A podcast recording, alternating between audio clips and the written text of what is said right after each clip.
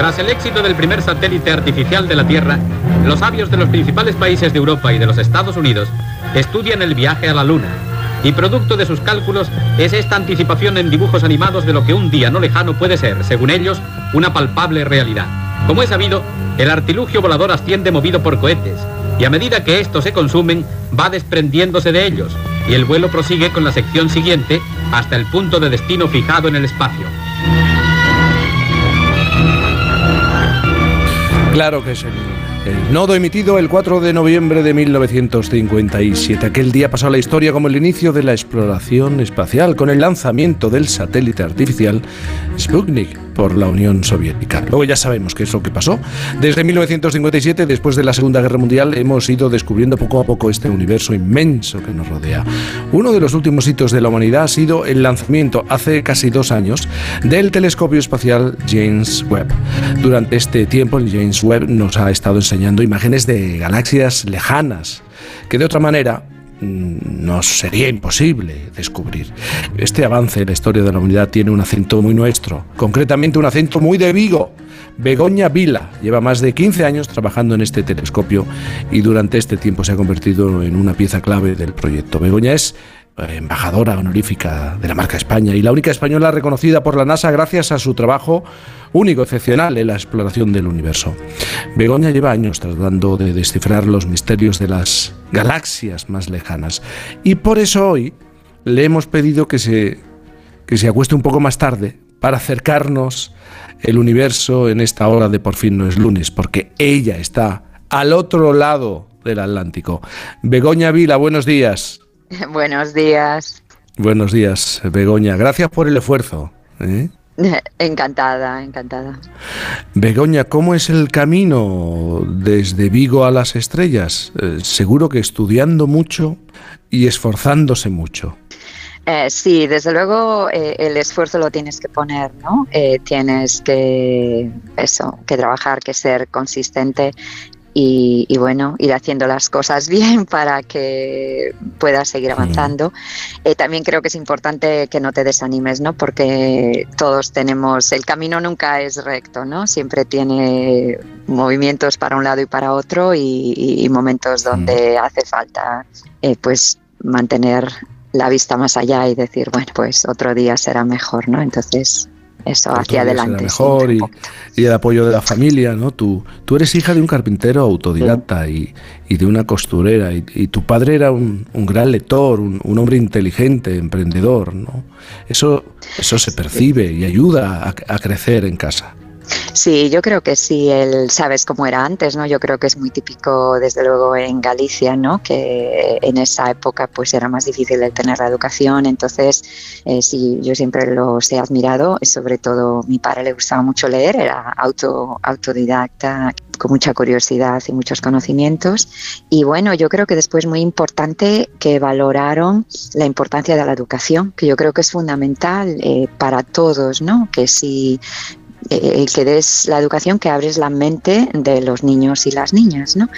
Y bueno, también en aquel tiempo en Galicia, que es un poco, digamos, una época más masculina, ellos no pensaron así, ¿no? Eh, nos educaron a, a, todos iguales y a todos nos animaron a ir para adelante. Entonces yo creo que eso es lo que, lo que hay que hacer. Y en casa te recuerdan mirando las estrellas. Estabas muy en las nubes. Yo recuerdo, sí, yo recuerdo que sí, el cielo me gustaba mucho, sabes, a las afueras de Vigo, de aquellas era oscuro, ¿no? Son estas, estos lugares rurales. Y sí que me fascinaba mucho. Yo sé que mi madre siempre cuenta la historia que yo por lo visto no, no comía muy bien, era difícil, no sabes, no, no, no me interesaba tanto comer de aquellas. Y ella siempre cuenta que bueno, que si me sacaba afuera, pues yo mientras mirabas para arriba o lo que sea, pues ella me iba, me iba dando de comer. Entonces, bueno, el cielo me fascinó de las estrellas y también durante el día, que yo creo que un poquito a todos, ¿no? Eh, el sol y mm. las nubes y todo, ¿no? Este, este mundo más allá. Tus asignaturas favoritas tenían que ver con la física y, y, la historia. Luego pasó el tiempo y ya descubriste la carrera de astrofísica. Y estudiando, estudiando, empiezas a viajar Santiago, Manchester, Ottawa y finalmente recibes la llamada de la NASA ¿Qué es lo que te pide? ¿Qué es lo que necesitaba de ti la NASA? Eh, bueno, sí, yo creo que ha sido un camino, como tú has dicho, eh, un poquito de suerte. Yo creo que a veces en, los trabajos que aceptas, eh, también un poquito, que también lo digo yo a veces, el no tener miedo a cambiar. ¿no? Yo creo que cuando nos acostumbramos a algo, si surge una oportunidad que implica un cambio, a veces le tenemos un poquito de miedo. y bueno, yo, claro, yo ya estaba trabajando, sabes que el instrumento, el telescopio espacial James Webb tiene contribuciones europeas y contribuciones canadienses y contribuciones de la NASA. Y yo era la eh, jefa técnica de los dos instrumentos que son la contribución canadiense. Entonces yo, la NASA ya, ya nos veía, ¿no? Ellos venían a visitar cada mes, cada tres meses para ver qué tal iba todo y teníamos que ir presentando. Y yo, claro, yo era una de las que presentaba como ingeniera de sistemas y jefa técnica cómo iba el proyecto, yo y el equipo de allí. Y yo creo que así ellos ya empezaron a valorarme, ¿no sabes? A ver, les gustó cómo mm. trabajaba y por eso digo que yo creo que es importante que, que, noten que haces tu trabajo bien. Y después, claro, cuando ya entregamos el modelo de vuelo, ¿no? El modelo que se va a integrar, la integración se va a hacer en Estados Unidos en la NASA de todos los instrumentos, de los espejos, etcétera.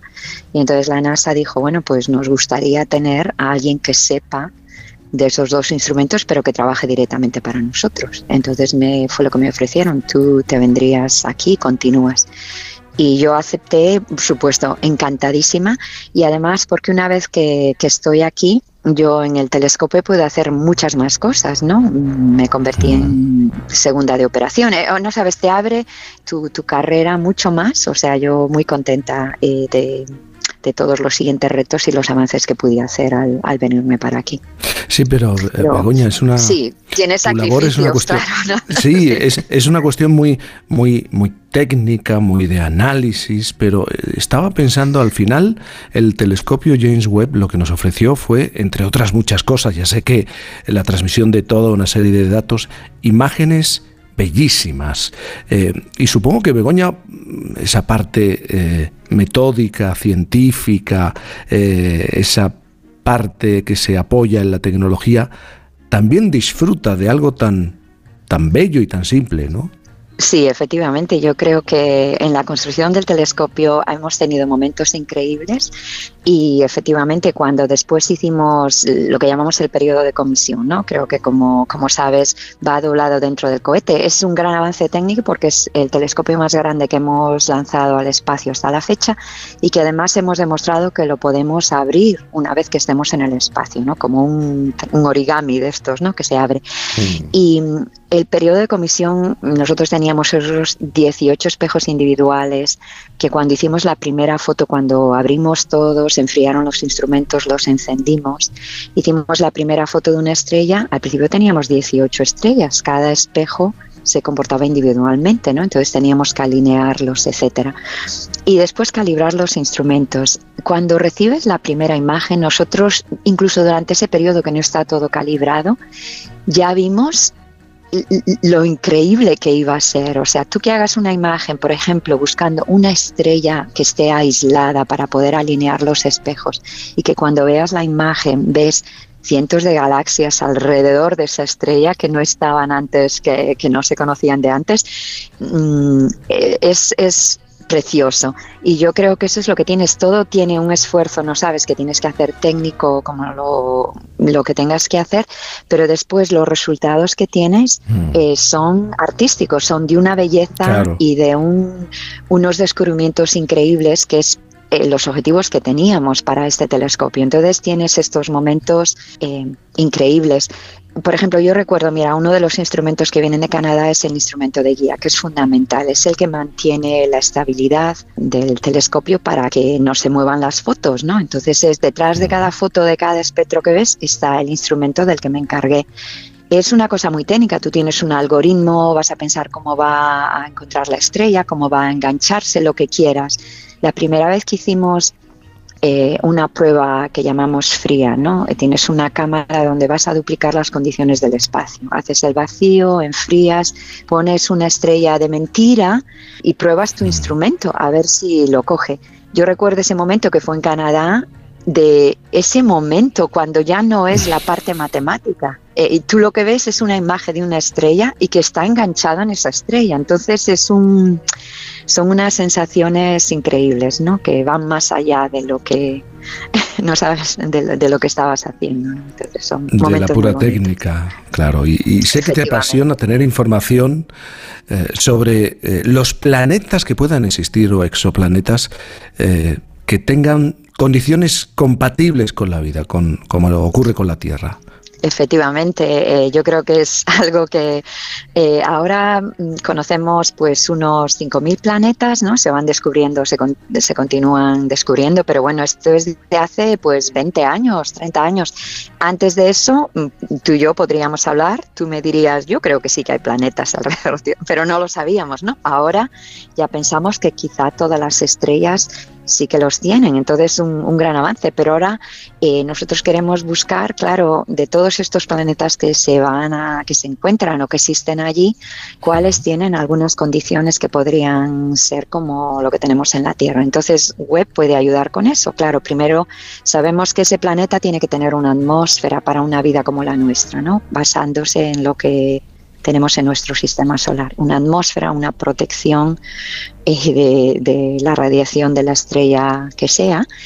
Y después sabemos que si miramos a la Tierra desde arriba, nuestra atmósfera tiene ciertos elementos que demuestran que hay vida aquí. Uno de los más importantes es agua, ¿no? Pensamos que para una vida como la que conocemos tenemos que tener agua líquida.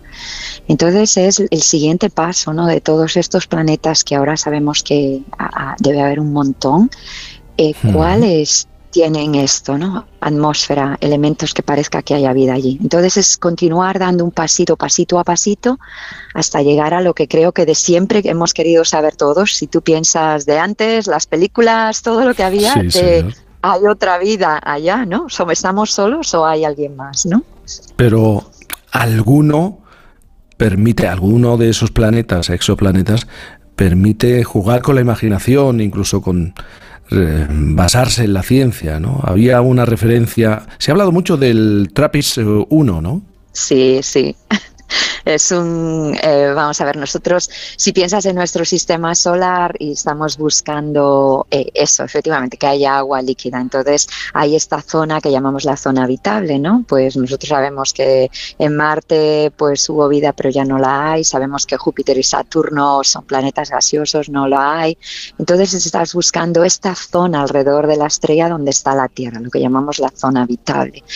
Y mm, este sistema que se llama 1 eh, tiene siete planetas alrededor de esta zona habitable, que es increíble, ¿no? Normalmente encuentras a lo mejor uno o dos. Bueno, la estrella de TRAPPIST 1 es una estrella más roja, no es una estrella tan amarilla como es nuestro Sol, que también es otra cosa que hay que tener en cuenta, ¿no? Hay muchos tipos de estrellas. Una estrella como nuestro Sol eh, no son las más abundantes, las más abundantes son estas estrellas más rojas y claro, esas estrellas más rojas eh, no es fácil encontrar planetas alrededor de una estrella porque la estrella brilla mucho, el planeta es una señal muy pequeñita entonces, muchos de los planetas que se han descubierto son planetas grandes, como un Júpiter o un Saturno, que pensamos que quizá no tengan vida, o planetas ya más pequeños, más cerca del tamaño de la Tierra o en esta zona habitable, pero quizá alrededor de estas estrellas rojas. Entonces, el sistema TRAPPIST 1 es uno que tiene siete, entonces fue un descubrimiento increíble y Webb ha estado eh, empezando a observar cada uno de ellos. Llevamos tres de los siete para ver si qué temperatura tienen y si tienen una atmósfera. Por ahora los tres que hemos mirado pues no la tienen, ¿no? Eh, y es una pena, pero bueno, nos quedan cuatro más.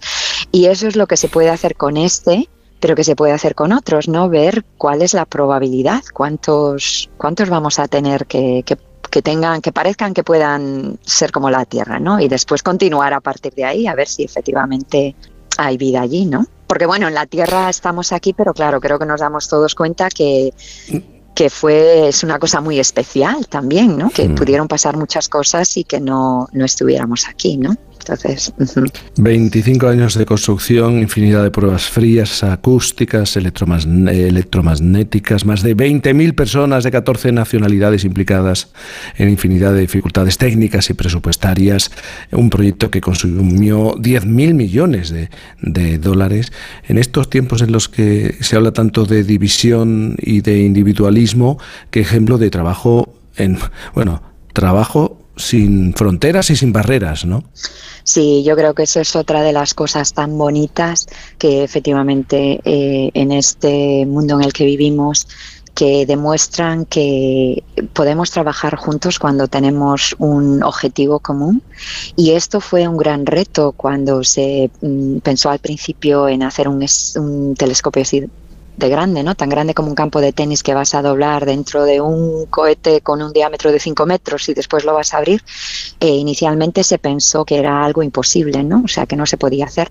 Fue un gran reto, pero que efectivamente entre todos y es una cosa muy bonita porque sabes que cada país tiene quizá un poco esta, cómo son los de cada país, ¿no? Si piensas en España o en Alemania o en Francia, tienes un estereotipo que no es verdad, pero bueno, un poquito sí que está ahí.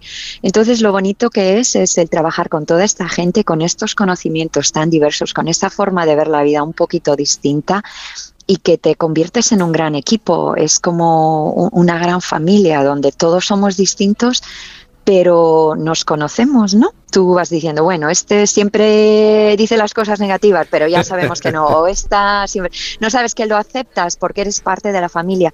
Y el tener este reto que hemos tenido muchos durante esos 20 años, eh, cuando encuentras el reto es un momento muy duro, pero cuando te das cuenta de cuál es el problema, investigas lo que es, te das cuenta de lo que es el problema y cómo solucionarlo, es una sensación increíble que te une. O sea, siempre decimos que nosotros éramos, seguimos siendo, pero somos un equipo mucho más pequeño ahora, ¿no? Para las operaciones, pero fue una familia y cuando la gente se empezó a ir a, no sabes, se lanzó y ya fueron a otros proyectos, te da pena, es como que, no sabes, has creado este equipo tan bueno que ahora, bueno, va a hacer otras cosas muy bonitas, pero te da pena el no verlos eh, día a día, ¿no? Y, Begoña Vila, de, de, Vigo a las estrellas, astrofísica, ingeniera jefe de sistemas eh, en uno de los centros más importantes eh, del planeta. Muchísimas gracias por estar con nosotros. Muchas gracias a vosotros.